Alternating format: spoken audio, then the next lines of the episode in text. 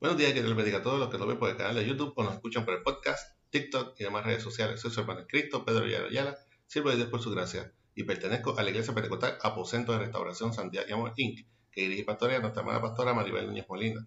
Nuestra iglesia ubica en la calle Flamboyán 194, Pueblo Indio, en Caramana, Puerto Rico, y este es el ministerio que da por nombre de la Escuela para el Cielo.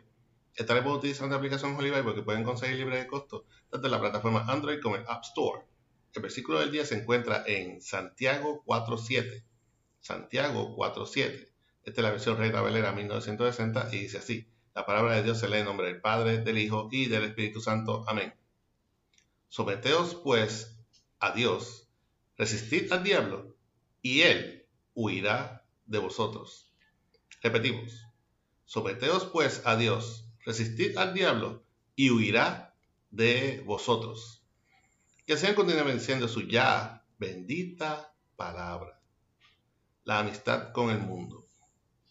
Los habitantes de este planeta estamos comenzando a vivir y a sufrir las consecuencias del incremento en los males sociales.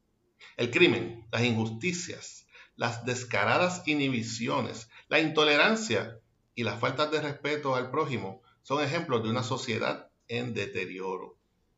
Los medios de de entretenimiento, como la televisión, el Internet, la música, los mensajes explícitos y subliminales, fomentando la drogadicción, el adulterio y la promiscuidad, son muestras de la amistad con las cosas mundanas, las cuales automáticamente se declaran enemigos de Dios.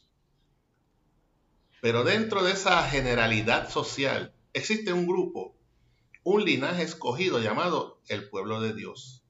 Para el pueblo de Dios, tales indicios del deterioro de nuestra sociedad es nada más y nada menos que la falta de Cristo en los hogares, la exclusión de valores cristianos en nuestras instituciones como el gobierno, las escuelas y demás dependencias donde ejerzan política pública. No existe tal cosa como espacios vacíos. Por lo tanto, donde Cristo no esté, el diablo, el Señor lo reprenda, ocupará ese espacio y donde esté el diablo, es obvio, habrán, no habrán buenos hábitos de convivencia, ni mucho menos de los frutos de los mencionados, de los frutos del Espíritu mencionados en Gálatas 5.